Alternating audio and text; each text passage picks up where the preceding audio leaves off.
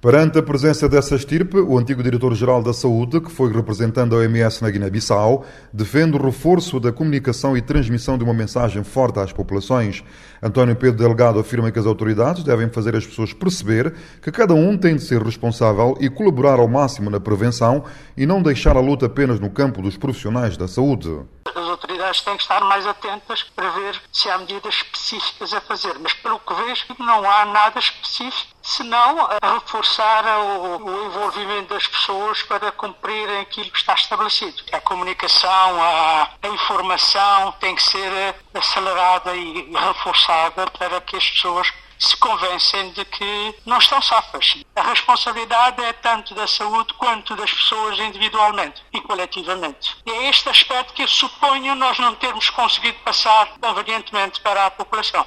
A Presidente do Instituto Nacional da Saúde Pública disse que a vigilância vai ser reforçada, pelo que espera a máxima colaboração de todos, já que, segundo a responsável, este combate só se ganha com um verdadeiro engajamento e colaboração de cada cidadão. É fundamental continuarmos a insistir na implementação forte de medidas preventivas, sobretudo o distanciamento físico, o uso obrigatório das máscaras e a lavagem das mãos com água e sabão. Contamos então com a colaboração de todos para a implementação das medidas preventivas e para que realmente o Cabo Verde possa controlar a pandemia da Covid-19. Para além das amostras enviadas para o Instituto Pasteur no Senegal, outras foram enviadas para o Instituto Ricardo Jorge em Portugal, avança Maria da Luz Lima.